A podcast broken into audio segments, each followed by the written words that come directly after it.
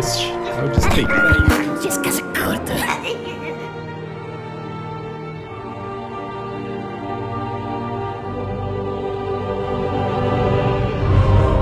Fala, seus goblins! Chefe Nassif aqui. Estou acompanhado da nossa queridíssima diretora de arte, Aline Baroni, Olá, meus goblinzinhos. e de um convidado que já esteve aqui antes, mas continua ilustríssimo, Diego Mezencio, da Dados do Porão. Diego, muito bem-vindo. Ah, eu que agradeço de estar neste podcast maravilhoso. Olha só, com essa voz aveludada, trazendo esse, esse, esse tecido gostoso na nossa, nas nossas orelhas, mais uma vez.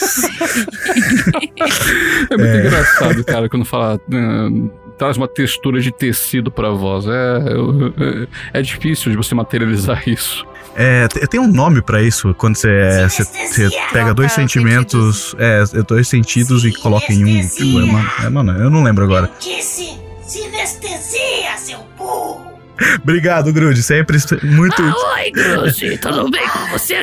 Tô com saudade das suas vozes na cabeça, Diego. Como você está? Depois a gente faz a reunião familiar.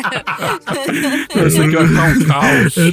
Pronto. Bem, é, eu vou começar aqui a falar então do que vocês já viram no título, já ouviram um pouquinho aí na abertura, que é a série adaptada do Senhor dos Anéis, né, dos livros do Tolkien, Os Anéis do Poder.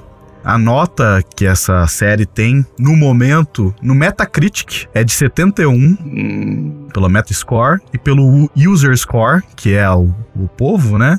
Tá com 2.5 2.5, então diminuiu, cara. Eu vi hoje tava 3.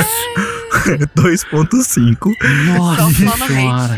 A galera tá pistola. E no IMDB tá 6.9. Então é uma série que, obviamente, tá com muita polêmica em volta. Sim. E que a gente vai comentar, talvez, sobre isso, talvez sobre várias outras coisas, porque tem muita coisa pra falar dessa série. Ô, Ou se tem. Então, como aqui é a caravana do absurdo, ninguém vai ficar pra trás. Só tirando o Chihuahua em esteroides, que é o Warg feio ah, não, pra caralho. foi a Esse melhor fica coisa que tem naquela série. Isso não fala mal do meu chihuahua a, a, feito anabolizante, cara. Nossa, aster- esteroides pesados, velho. Eu imagino ele saindo de uma bolsinha rosa, sabe? De um Agora, gigante, de um troll. agora, eu acho que foi a personificação perfeita do mal. Foi, Aquilo ali, é aquilo. É o Chihuahua. Bem, vamos começar esse papo então. Sobe música e vamos começar a trocar uma ideia. Eu não tô ouvindo música, chefe. É, Muito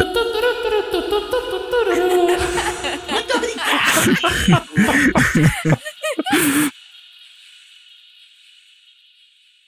Fala, Goblinzinhos, chefe Nassif do Futuro aqui, para falar rapidinho com vocês sobre a nossa loja de camisetas e acessórios. A gente inaugurou ela faz algumas semanas e a gente tem três coleções que a gente lançou nela até agora. A primeira coleção é dos originais da CDA, que são artes baseadas nos nossos podcasts. A segunda coleção são nossos provérbios caóticos, que são umas frases bem zoeiras e caóticas. E a terceira coleção é a Epic AI, que são artes feitas por inteligência artificial com alguns toques humanos. Eu não posso também deixar de agradecer o pessoal do Catarse, que tem apoiado a gente, que é o Jonathan Luz, Gabriel B. Orman e Emily Santos.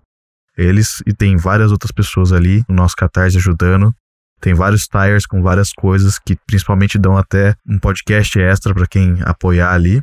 Tem figurinhas de, de WhatsApp, tem, tem acesso a artes que a gente não publicou ao público e muitas outras coisas. Então, quem conseguir dar uma forcinha lá pra gente, por favor, a gente agradecer muito. E agora continue com o podcast aí. Beijinho na bunda verde de vocês e curtam aí. Tchau.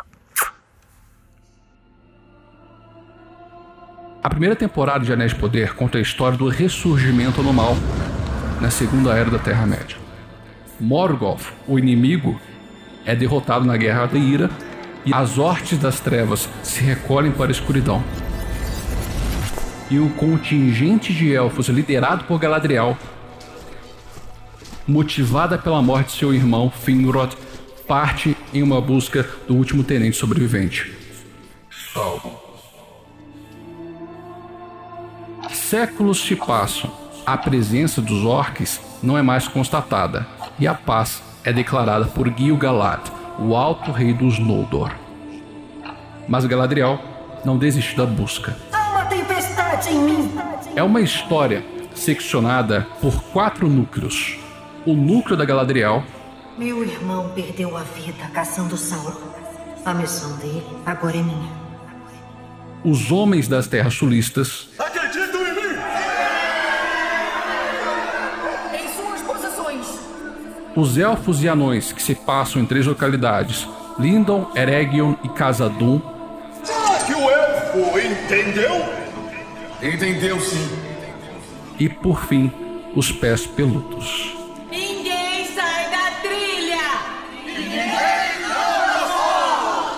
Essa é a história que é contada na primeira temporada.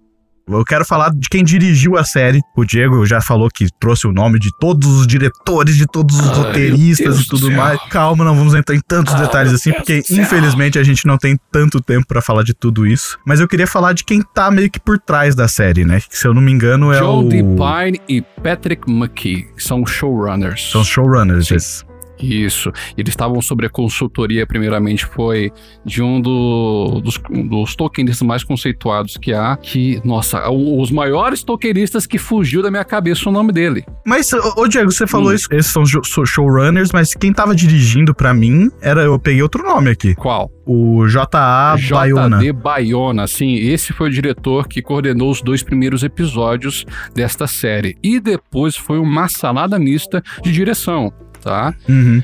Ah, no episódio 3, 4 e 5, 3, 4, 5 e 8, a finale foi pelo Wayne Chewip e o 6 e o 7 foi por Charlotte Brandstrom. Hum. Então, temos esses três eh, diretores que tentaram ali fazer um trabalho na temporada como um todo. E quando se a gente for voltar agora para os roteiristas, aí a situação Ah, não, piora.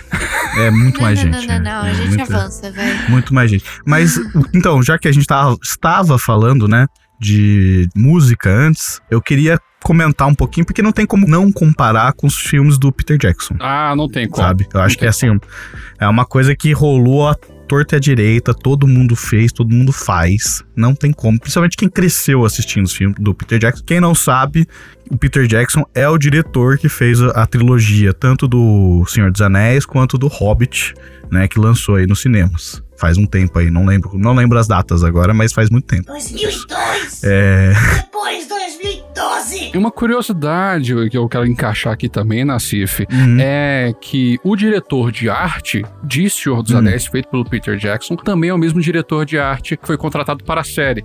Então a gente consegue ver muita similaridade em relação à estrutura arquitetônica de Lindon, de Eregion, Uhum. com Valfenda. não sabia disso. É. Qual que é o nome do diretor, da diretora de arte? Eu não sei se você sabe aí. Você tem? Jules Cook, Dos Anéis e as Duas Torres e Matrix Revolutions. A gente agradece o Grude. é, por, mais essa informação. Mas legal que você trouxe isso, Diego, porque o que eu ia trazer, na verdade, é na parte de música. Uhum. Porque quem escreveu as músicas dos filmes do Hobbit e do Senhor dos Anéis é Howard Shore. o. Exatamente, ele. É. Que também escreveu as músicas pra série. Junto do Bear McCree. Exatamente. Rapaz fez dever de casa. É Nossa óbvio. senhora. Mas só pra quem não conhece o Horror Shore, ele fez trilhas sonoras de filmes como O Silêncio dos Inocentes, O Aviador Uhum. e Gangues de Nova York. Nice. E, tipo, Nossa. muitos outros, assim. Filmaço, Grande Nova York é um filmaço. mu- Nossa senhora. Muitos outros filmes. Tipo, esse cara é foda, Uhum. sabe? E o Bear McGree, ele fez várias coisas importantes também. Por exemplo, as trilhas sonoras de Battlestar Galactica, que Uhum. é um clássico, né? Não sei se, quem, se o pessoal aqui escutou ou não. Eu, eu viu, né? Eu vi. E é fantástico. Ele fez trilha sonora pra The Walking Dead. E ele fez também pra. eu Não sei se a galera conhece Outlander, que eu gosto muito das trilhas de Outlander. E combinam bastante com o Senhor dos Anéis. Mas eu acho que a coisa que vai pegar talvez a Aline é que ele fez as trilhas sonoras de God of War, o jogo que lançou agora. Sim. Boy, boy, boy, boy. Nossa. Sabe? E, e ele tá fazendo o Ragnarok também. Eu ia justamente comentar como a trilha tava maravilhosa Uhum. Sim. da série, assim. Inclusive as partes cantadas, assim, né? Quando os, os Harfoot cantam, né? E Sim. quando tem aquela cantoria da esposa do Durin lá, eu ficava do tipo, gente, o que está acontecendo? Socorro, amei. Foi mal aproveitado, Então- viu? Poderia ter tido mais. Podia. É, porque o, o Tolkien, ele tem essa pegada, né, das Exato. músicas nos contos Tem. dele, né? Tem, tem muito disso. Mas, gente, é uma, é uma série com várias temporadas. É pra você fazer pingado. Não fala isso, não. Por quê? Não fala isso, não, porque eu acho que esse é um dos principais problemas da série. Acho que foi pingado demais. Ah lá. Sabe? A gente tem, tem muitas passagens contemplativas, isso não é um problema. Tolkien é contemplativo em suas passagens, só que existe uma diferença. É bem contemplativo. É, É, um mas dos eu- motivos que eu tenho um pouquinho de preguiça dos livros dele, né? Eles- que, com, com Ai, respeito. que Com sacrilégio. respeito, com respeito, mas eu admito que é um dos, um dos motivos. Mas tem uma diferenciação de que é interessante ver um texto bem estruturado e prazeroso de fazer uma leitura, Uhum. e outra é totalmente diferente você ver uma passagem descompensada, onde você vê trechos lentos demais e cortes de núcleos rápidos demais. Uhum. E é uma narrativa que eu já falei diversas vezes lá no, no especial do Porão, que a narrativa dos núcleos não conversa e tem essa diferenciação. Ela demora demais para entregar uma informação ou entrega ela rápido demais. Essa descompensação narrativa. Entendi. É, eu, eu concordo com você um pouquinho nisso, Diego, mas eu, aí eu acho que eu vou trazer então uma discussão que pode ser interessante. Hum, Porque assim, a gente sempre tá falando, né, eu puxei esse assunto ali no começo, falando de comparação com os filmes do Peter Jackson e a série, né? Aí eu acho que traz um pouco da diferença que é o tipo de adaptação feita sobre a obra. ah, sim, com certeza. É, então, tipo assim, o tipo da adaptação que foi feita para um filme. O Peter Jackson teve uma grande liberdade poética ali pra fazer bastante coisa, principalmente no Hobbit, que aí foi Ah, onde a sim. galera teve um hate gigantesco, né? Tipo, Foi. apareceu Legolas, né? E ter o relacionamento lá do, Da do anão com a elfa Uhum. e os caralho todo, né? Mas assim, eu admito que eu sou fanzaço dos filmes. Cara, o, o primeiro Hobbit é muito bom. É, É bom pra caralho. É o melhor. Eu prefiro os filmes originais do Senhor dos Anéis, mas assim, não tem, não posso falar que os filmes do Hobbit são ruins. O 2 e o 3 são meio mais fracos, eu tenho que admitir, mas não são filmes ruins. Um filme ruim é, sei lá, eu tenho que, eu tenho que pensar aqui, tem tem Dragon Ball Evolution. isso, esse, esse filme do Dragon Ball. Eu fui no cinema assistir esse filme do Dragon Ball e meu pai do céu, sabe? É, Não era nem Dragon Ball, aquilo, sei lá o que porra era aquilo, sabe? Ei, você é o Goku, né? Você que fez aquilo? Ah, foi. Usou seu Ki. Peraí, você sabe o que é Ki? Só porque me chamo Titi não quer dizer que sou idiota. Certo.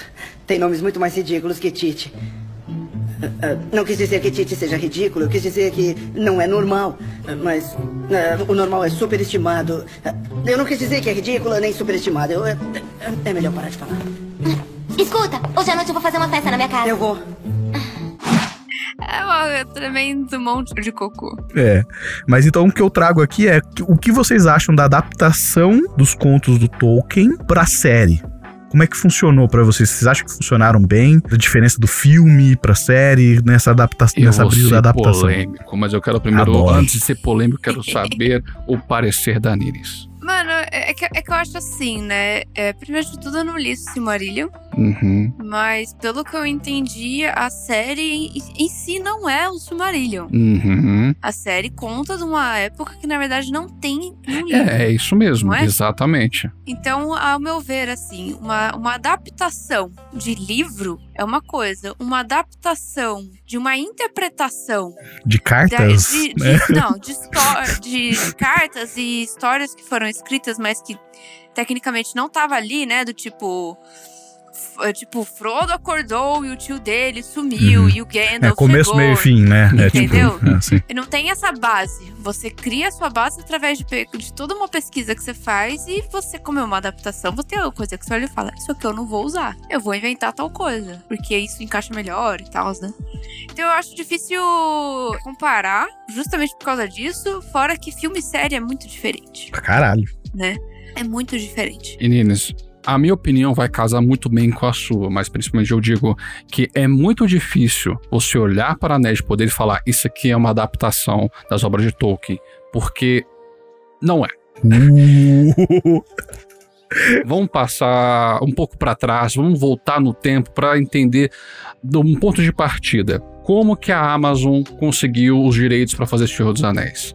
A Amazon comprou num leilão os direitos de fazer Senhor dos Anéis dos apêndices do Retorno do Rei. E dentro desses apêndices, eles estão apenas como datas com eventos chaves, porque eles escolheram assim: vamos fazer uma história que se passa na segunda era da Terra-média, uma era que não consta muitas informações na, no Silmarillion, que pouco a, a, aborda a encontros inacabados e só tá uma sequência de datas em Retorno do Rei. Ou seja, a série só tinha o direito de dar os nomes que estavam no apêndice do Retorno do Rei, daquelas datas. Eles criaram algo totalmente novo. Eu já fui uh, ver essa série com este pensamento, de ir ver algo totalmente novo só com os nomes dos personagens. Então eu aceitei muitas mudanças que eles fizeram. E por isso que eu acho que usar um termo adaptação para a série é um erro. É uma história original baseada nas obras de Tolkien. Inclusive, eles colocam mesmo no próximo título da, da série, na própria, no próprio trailer. Essa é uma obra baseada nos livros de Tolkien, na primeira temporada. A gente vai ver desenvolver até ter a Guerra do Anel no, no, no na quinta temporada. Já são confirmados, inclusive, cinco temporadas. Vai encerrar Sim. em cinco. E depois nós vamos ver também a queda de Eregion, talvez está especulando que vai ter a queda de Casadum e com certeza nós também veremos a queda de Númenor. É, o Balrog tava lá, né? Ah, e, e, e foi um problema aquele Balrog, viu? Aquele Balrog com problema de insônia, coitado. Eu ouvi no seu podcast a folhinha acordando Balrog, né? Oh, mas eu não culpo. Imagina alguém jogar lixo no seu quarto, você ia ficar puto. Porra, eu ia ficar pistola. Eu ia ficar pistola. Eu tenho que admitir que agora faz sentido. Ah, mas aquilo ali só foi. Eu acho que foi mais um aceno pro fã. Pode ser. Sim. Olha, o Balrog É um tá aqui. fanservice, né? Eu acho que isso não vai ser explorado agora, porque o Balrog só destrói Casadum na terceira era da Terra-média. Isso tá fora, acho que, dos direitos deles de fazer a série. É, né, tanto é que é o, o Gimli leva né, a galera lá pra Casadum, achando que vai ser recebido e aí que tá tudo fudido, né? Então, exatamente, porque só, só. Eu acho que foi em 1900 da terceira era que Casadum com o Durin VI. Olha, eu coloquei meu monóculo agora. É, momento cultura. com o Durin VI, que vem a queda de Casadum, que os anãos, eles de fa... É anãos, viu, gente? A nova tradução fala anãos, que eles vão até as minas de Mithril e vão minando até libertarem o Balrog de lá. E outra curiosidade, aquela lenda do Dimithril que eles colocaram lá na série é da série, viu? Aquele não é do Senhor dos Anéis. Não, mas muito da hora. Eu achei muito foda. É mó legal. Muita gente achou da hora, os especialistas detestaram, cara. É, você vê, mano, você vê a nota da galera da, da 2.5 no Metacritic. Eu aceitei bem isso aí porque o próprio Elrond fala que aquilo era uma apócrifa, uma apócrifa obscura que a gente não sabe se é verdade. Momento Cultura. Apócrifos são obras, geralmente escritas, de autoria desconhecida ou de origem duvidosa. A palavra apócrifo foi primeiramente aplicada a escritos que eram mantidos em segredo porque eram os veículos de conhecimento esotérico considerados muito profundos ou sagrados demais para serem divulgados a qualquer pessoa que não fosse o iniciado. Apócrifos mais tarde foram aplicados a escritos que foram escondidos não por causa de sua divindade, mas por causa de seu valor questionável para a igreja. No uso geral, a palavra apócrifo passou a significar falso, espúrio, mau ou herético. Este foi o Momento Cultura. Mas a série, pelos elementos narrativos que ela apresenta, ela só conta uma história mostrando imagens. E pela imagem que ela mostrou, então, a gente pode constatar que o Mithril foi, apesar de muitos não gostarem, eu achei meio meh, o Mithril foi feito daquela forma, foi mostrado desse jeito, né? Mas vamos lá, então vamos entrar nessa discussão. Tem uma explicação pro Mifril? Não tem nada. Não tem nada. Pedra bonita no fundo da montanha. Que nem você fala em todos os seus podcasts. Eu não sou tolkiencista, tolkienista, toquelista. Não tem nada que explique a existência cosmológica desse minério. Esse minério foi encontrado É. em Casadum. É isso. E ele Só foi isso, o principal fator é, que veio o apogeu da, da era de Durin, da casa Durin. É, só isso Uhum. Entendi. que fala. Não se Mas fala não da origem de- dela. Não fala nada da origem. Mas eles, eu acho que eles usaram mais esse artifício para poder dar uma justificativa para os elfos irem embora. Olha, a gente precisa desse minério porque nosso tempo tá acabando aqui e é isso, vamos embora. Ou a gente consegue ou a gente vai embora. Eles usaram esse artifício. Já na, se a gente for olhar para os livros, não tem isso. Os elfos só vão embora mesmo na terceira era. A não- e alguns elfos podem voltar para Valinor. E tem uma, uma pá de questão que foi abordada na série. Se eu começar a falar aqui, a gente vai falar mais sobre, sobre o legendário do que a série.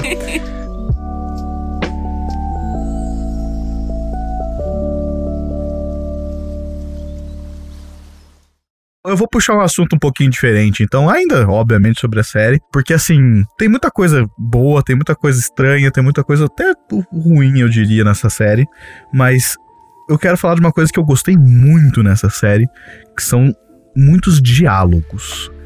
Cara, os diálogos do nada, tipo, tá indo normal, tá todo mundo conversando de boa, do nada vira um bagulho. Eu vou até citar você aqui, ô Diego, no- dos seus podcasts, Hum, meio shakespeareano. Shakespeareano. Você sim. fala, tipo, caralho, do nada os caras dropam umas coisas assim. O, eu não, não vou lembrar todos, mas tem uma do Elendil, o capitão da, de Númenor. Que ele fala quando eles estão navegando pra Middle-earth, pra Terra-média, e tá nascendo o sol. Ah, Ele fala, tipo, É estranho. Na minha vida sempre olhei para o leste para ver o sol nascer sobre o mar. E para o oeste para vê-lo se pôr sobre a terra. Estamos navegando para a madrugada, mas para mim. Parece que a noite está chegando. é bem rapidinha essa, é tipo, mas assim, eu falei, caralho, tipo, do nada, ninguém esperava umas coisas dessas, sabe? E eu queria perguntar pra vocês, quais são as frases que vocês lembram, assim, desses diálogos que rolaram, que foram fantásticos, assim? Ines, fala você, porque eu já falei muito. Você está empolgado, você está empolgado. É. Eu acho que tem muitas frases de verdade que pegam, Uhum. assim. É, mas eu acho que uma da, da- Não é nem uma frase, mas uma das minhas coisas favoritas É um diálogo mesmo. é que não foi um diálogo. Hum, manda bala, vamos ver. Mas serviu de diálogo, que foi quando ah, os. Como é que é em português? Os Harfoot. Os Pé peludos. Pé peludo. Os pé peludos. Nada a ver. quando os pé peludos é, eles decidem sair e migrar, né? E eles deixam a, a família da Nori e a. É Pop, né? Ou é Penny? Pop. É Pop. Pop. É que é e de a Pop pra trás. É. E tá todo mundo ali meio que na, na fossa, o pai tá com dor no pé, eles estão sendo deixados pra trás, tá Ah. tudo difícil. E aí um deles vira e fala: Ajudaria se você cantasse a canção da caminhada da sua mãe. É isso aí, Papoula solta a voz. Isso vai nos animar um pouquinho. Por trás das montanhas, o sol vai deitar. A luz desta torre não é mais meu lar. Eu acendo a fogueira e durmo no chão, trocando abrigo pela vastidão. Ouço chamar. Nossa, muito bom. momento que eu fiquei assim, cara, ela tá viajando sozinha. Na viagem passada, a família dela inteira morreu. A única família dela agora é essa. E ela vai na frente e ela começa a cantar. E a letra é linda. É sim. A Muito letra bom. fala de como você tem que é, continuar andando, por mais difícil que seja, porque o mais importante é o caminho que você traçou. Né? E é só uma música. Só que é isso que faz todos eles andarem pra frente. Eu fiquei. Nossa. Call to me, call to me, lands far away. Tá Isso, tocando. é muito legal. Não é bem uma, um diálogo, mas ele falou muito com os personagens, assim. Uhum. Faz sentido, Podia faz ter sentido. sido só uma música boba pra todo mundo andar, só que a letra. A letra em si também, Uhum. né? E eu, é, É bonito. é. E pra você, Diego? Teve uma frase que foi a frase que eu falei, nossa, isso aqui é um diálogo shakespeariano. Foi uma- um diálogo entre a Galadriel e o Elrond, quando a Galadriel chega. Acho que logo no primeiro episódio, em que Elrond fala assim: Ninguém jamais recusou essa honra. Se recusar, pode não recebê-la de novo.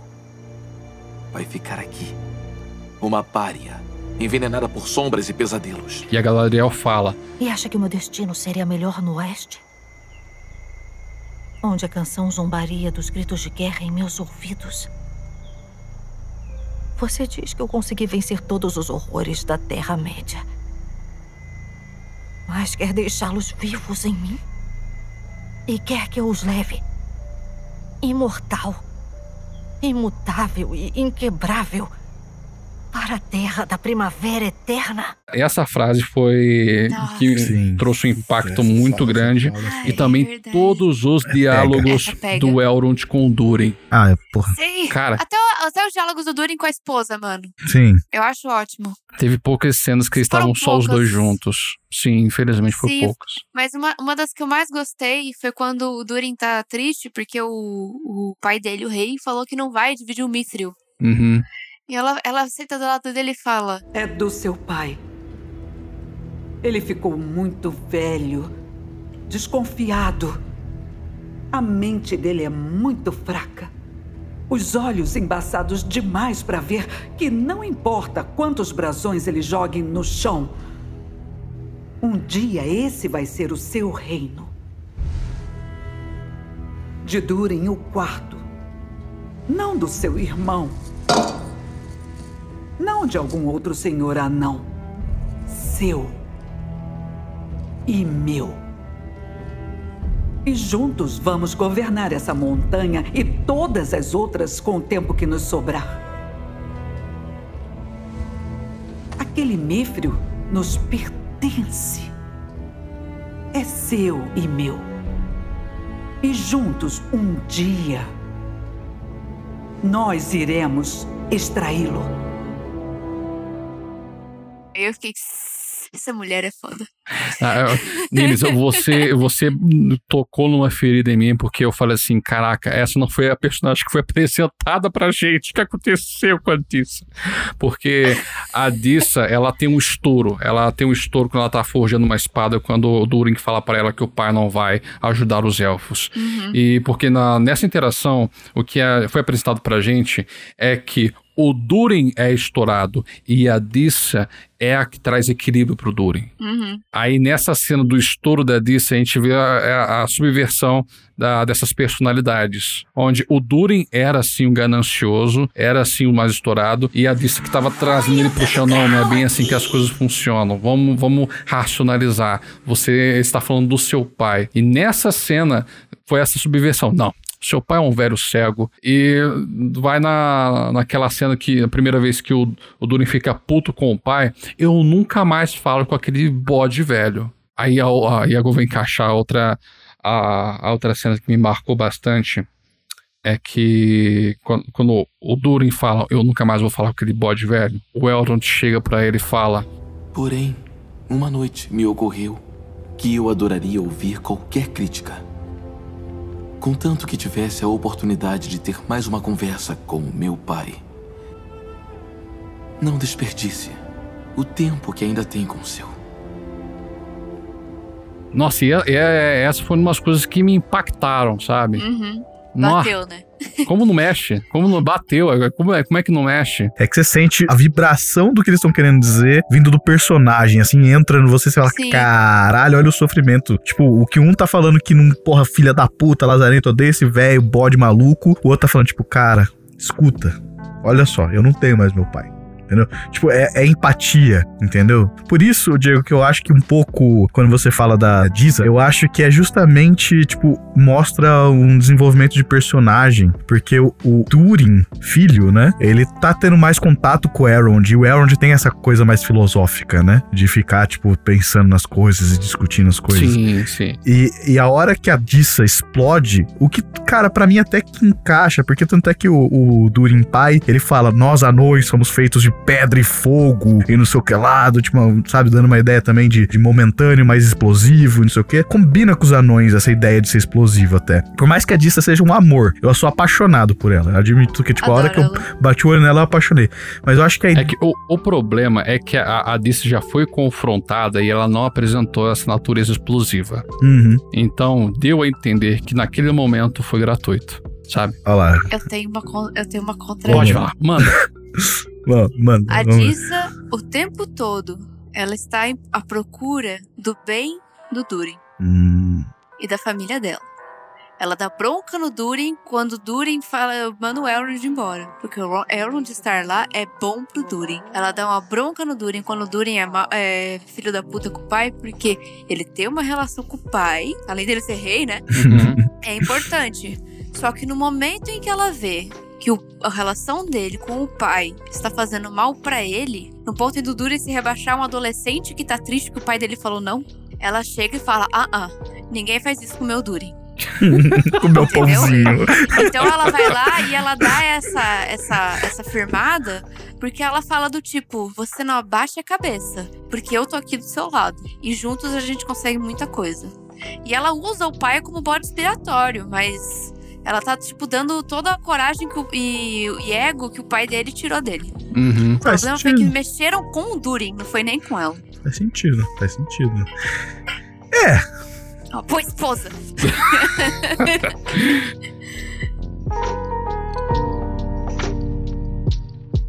Bem, com isso, é, a gente poderia conversar sobre muita coisa ainda. Tem, tipo, eu admito que o meu caderno aqui de anotações tem, tipo, tanta coisa que eu gostaria de conversar.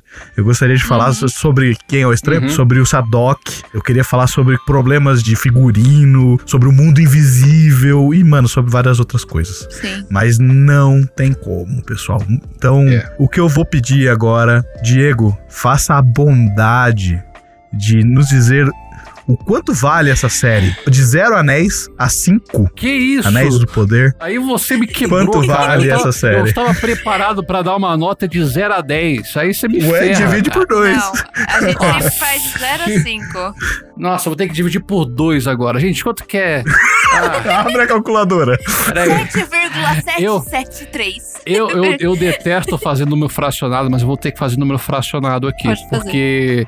É, eu levei, lá no especial do Porão, eu levei em consideração todos os- os elementos de cada episódio, fiz uma somatória de todas as notas e deu 7. E aqui, então, para de 0 a 5, a minha nota é 3,5. Porque é uma série insuficiente. Ela não tem essa narrativa autossuficiente, ela não consegue amarrar coisas dentro dela, ela vai depender do que acontecerá em, em outras temporadas para vermos se realmente a construção da primeira foi boa. Assim, coisas que a gente não falou, como a direção de arte, a fotografia, isso é impecável. Um- Impecável, Então, impecável. então a gente vai falar a mesma coisa que os outros falaram. É uma série que entretém. Mas é impecável porque é tudo a galera que fez o filme do Peter Jackson, né, mano? Então. é por isso. Mas é, bem. Tem uma crítica aí que eles gastaram muito no CGI das paisagens, mas quando chegou próximo ali, eles limitaram o cenário. Era, parecia, às vezes, quando parecia uma sitcom, dois personagens conversando numa sala. Hum. Eregion, Eregion sofreu isso. É, realmente tiveram várias cenas dessas, na verdade. É um lugar grande com pouca gente, óbvio que só tinha duas pessoas na sala. É que a gente vê em comparação, quando a gente vai ver Rohan, que é uma cidade inteira que, tá, que foi feita, a gente olha lá pra Eregion, Eregion se limita a, a um cômodo.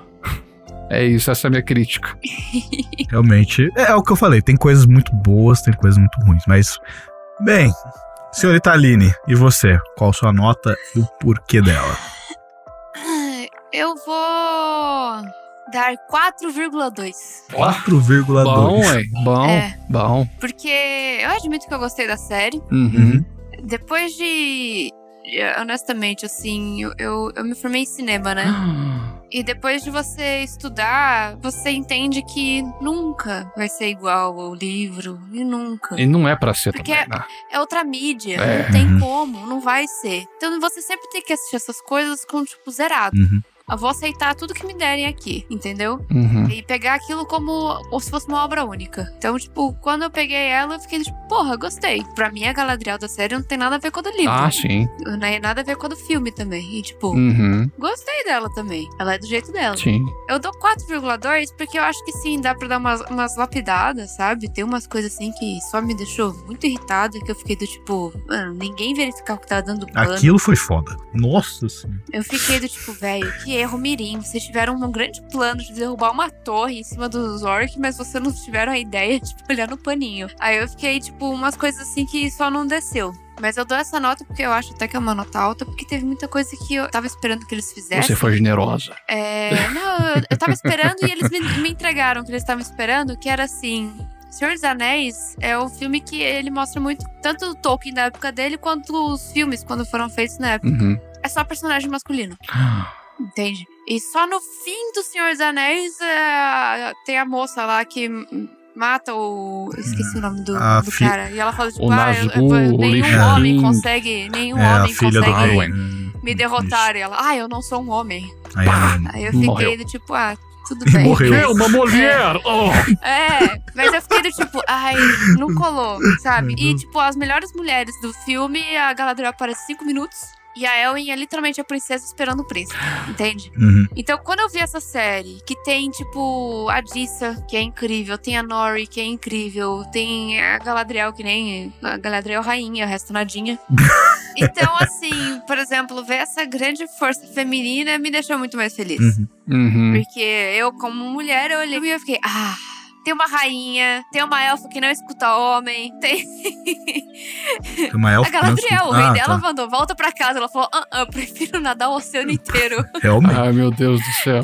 Entende? Tem a, a moça de vestido azul lá da, da Vila do Sul. Ah, a Brownie. Entende? Tem. É, é, o nome dela é muito legal, mas eu sempre esqueço. Parece o Browning, né, cara? Toda vez É, eu quase é falo Browning. Browning. Toda vez. Toda É. vez. Então, do tipo, eu olhei assim e eu achei que ficou bem equilibrado também, porque tem os outros personagens masculinos bem legais também. E eu fiquei tipo, mano, que legal. Eu achei divertido, eu achei muito bom. Eu, eu gostei. A maquiagem. Impecável, então é um negócio que eu fiquei muito feliz quando eu assisti. Eu fiquei tipo, ai que bom, eles não fizeram tudo CGI. Graças. Então eu dou esse 4,2 porque eu gostei, mas eu acho que eu estou esperando mais. É, ô, ô Nenê, só comentando um bagulho que você falou, é, que eu Ah. lembrei que quando. Acho que quando saiu o filme do Senhor dos Anéis, Ah. isso explodiu bastante essa discussão, justamente de que não tinha personagens mulheres, né? Discutindo, falando. Não, elas, não, elas, não, elas não conversavam entre elas. Pelo contrário, meu nobre amigo Nassif, o pessoal tava pistola por conta da, da, eh, da filha do. Da filha do. Ai meu Deus do céu, do Elrond. A A Elwin. Arwen. A Isso. Arwen. Arwen, é. Ele tava pistola porque achar. É porque ela tava cavalgando com uma espada na mão, cara. Quando ela foi salvar o Frodo dos Nazgûl. Que era outro personagem que devia estar ali. Era pra ser um personagem masculino e a galera É. ficou puta. Eu vou, eu vou falar pra puta. você que eu era moleque nessa época, então eu não lembro muito bem, mas eu lembro que rolou essa discussão no passado. Então. É forte. Eu não vou. eu- mas a discussão que eu tô querendo trazer só é só, é só, na verdade, uma observação que eu achei muito interessante que eu não conhecia. Que chama. é, eu, eu muito provavelmente vou falar errado porque parece alemão isso, mas chama Bechdel Test. É o teste de Bechdel, que é justamente a ideia de você medir se mulheres têm diálogos entre elas nas obras. E, tipo, você tem como passar ou não desse teste, entende? Olha. E Senhor dos Anéis, o filme, não passou. Então, tipo, é, tem, tem essas coisas, né? Então, tipo, eu lembro que rolou isso. Eu falei, caralho, é muito interessante isso. Né? Você começar a, a pensar e ver isso. E a Aline trouxe essa discussão. E, e você, qualquer pessoa consegue olhar pra obra da série e a obra do filme e falar, tipo, realmente é. Só compara, não né? tem. Tipo, Não, não, precisa, não precisa nem passar muito tempo comparando, né? Se, se, você- se você assistiu, você lembra de No 500. filme do Senhor dos Anéis só tem três mulheres nomeadas. É, tipo, o resto fica tudo no background, né? Mas é só, é só, eu só quis só trazer isso como uma curiosidade mesmo, porque eu lembrei disso e a gente entrou nesse assunto. Uhum. Mas é, a minha nota, a minha nota é. Quantos anéis? Então, é. Perigoso. Pra mim, a série é muito boa, eu me diverti muito com ela. Uhum. Pra caralho. Em, várias, em vários momentos, assim, eu tava rindo com o Durin, tava, tipo, viajando com a Nori, tava é, ficando triste em situações com a Galadriel. Eu me peguei, assim, com olhos lacrimejando em algumas cenas. Então, tipo, eu consegui sentir muita emoção com essa série e, cara, foi muito gostoso assistir. Mas a série tem muitos erros ali, né? O, o Diego, no podcast dele, depois o pessoal dê uma olhada, a gente vai falar um pouquinho do podcast dele, mas é, no podcast dele, a primeira, uma das primeiras coisas que o Diego fala é, tipo, mano, quantos erros de continuidade tiveram no começo? E Não, alguns eu, outros eu, mais eu ainda não frente. perdoei o troll que desapareceu de graça. Mano, aquilo ali foi esquisitíssimo, sabe? Tipo, né? Coisas assim. Cara, a Galadriel é, é pica, nossa, pra caralho, mas todo o batalhão dela leva um pau do troll e ela, tipo, aparece lá e ela chuta a bunda do troll em 10 segundos. É tipo, mano, o batalhão dela, ela nunca precisou do batalhão dela sabe? Tipo, é, é, sabe? É umas coisas assim que me incomodam um pouco, mas que eu acho, tipo, tá, beleza, a gente vê que a Galadriel é foda, mas caralho, então pra que ela precisa do batalhão? Né? Ela tem o poder do ódio. É, pra caralho, né? Ela carrega o poder do ódio a todo momento. Mas então, assim, tem isso, e eu não vou me delongar muito aqui, mas assim. É, tem muitas coisas que eu acho que são muito legais, mas tem muitas coisas que eu acho que são muito ruins na série com certeza eu vou querer assistir todas as temporadas, porque, cara, eu sempre amei Senhor dos Anéis, sabe? É o que eu falei, tipo, eu vi os filmes e joguei muitos jogos de Senhor dos Anéis, assim, sabe? Eu cheguei a jogar até um MOBA de Senhor dos Anéis, e eu odeio MOBA. é esse o nível, entendeu? Então, tipo, eu vou dar a pior nota de hoje, na verdade. O Diego, quanto você deu? Que? 3,5. Você deu 3,5, eu vou dar menos. eu vou dar pra não ficar maior, pra, pra as pessoas para as pessoas não virem me caçar, eu vou dar 3.3 também porque eu quero entrar na brincadeira de dar com a nota quebrada. Média, acima da média. 3.3 porque realmente tem muita coisa boa e tem muita coisa ruim. E isso tipo fica meio que puta contrastando toda hora e me incomoda um pouco. Mas é uma série boa pra caralho, assistam, Sim. mas tem muita coisa ruim que você tem que engolir simplesmente Eu vou falar, passar uma dica pro pessoal. Nas próximas temporadas, se vocês assistirem, não entrem no Facebook, não entrem no Twitter. Esqueçam que existem comunidade tolkienista, apenas vejam e aproveitam a obra. O que estraga ainda mais a série é essa galera que taca hate gratuito ou que ama tudo demais Sim. e começa a criticar você por ter não gostado é, de uma coisa ou outra. Isso. É isso que é cansativo. Apenas veja e aproveite. É isso. Ai, curta o que você quiser, Exato. gente. Eu gosto de My Little Pony aí e tá tudo bem. é bem isso mesmo, né? Tipo. Mas, Diego. Eu. Fala pro pessoal por que que você tá aqui falando tanto de Tolkien com tanta, com tanto, com tanta maestria. Por quê? Porque eu sou doente, cara. Porque ele é a Wikipédia do Senhor dos Anéis. E, e aí que a não, gente termina zoando, o episódio. Não, não, não, não. Não, gente, eu tive, eu tive, assim, eu, não, eu, eu começo falando assim, gente, eu não sou tolkienista, não sou estudioso de Tolkien, eu sou um leitor comum. Só que eu sou um leitor comum que também é criador de conteúdo sabe? Uhum. Eu escolhi fazer um especial lá no meu podcast Nas Porão, falando sobre os Anéis de Poder e fazendo um paralelo com as obras de Tolkien. Então, cara, eu tive que estudar muito. Eu comprei Contos Inacabados, eu li Silmarillion, eu fui rever também os apêndices para eu ter a informação completa para poder comentar sobre a série. E por isso que o Milacif me trouxe aqui para acabar com a minha sanidade. seu, seu último arauto da sua sanidade é aqui hoje, a hora que a gente terminar. Eu mais falar sobre o Senhor dos Anéis, eu preciso falar outra coisa. a gente, você volta aqui pra gente falar sobre outras coisas, mas quem quiser saber com mais informações tudo que a gente discutiu aqui, com certeza vai achar muito mais coisa lá nos podcasts do Diego lá na Data do Porão.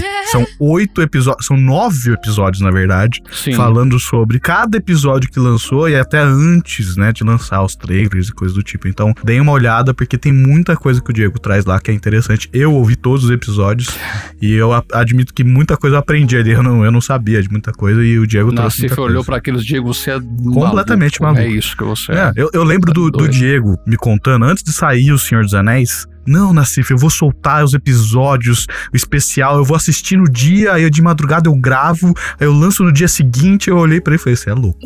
Eu sou. Você é completamente maluco, mas. Eu preciso de férias. Precisa. e, e, por causa disso, e por causa disso, então vamos encerrar esse episódio aqui pro Diego parar de falar do Senhor dos Anéis um pouco. a gente vai finalizar. Eu estive aqui com a nossa queridíssima diretora de arte, Aline Baroni.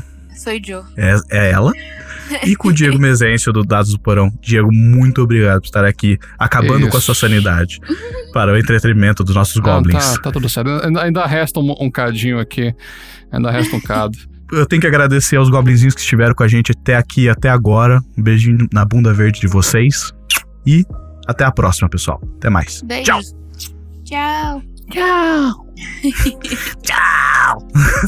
Eu vou terminar esse assunto só com um comentário. Os elfos viveram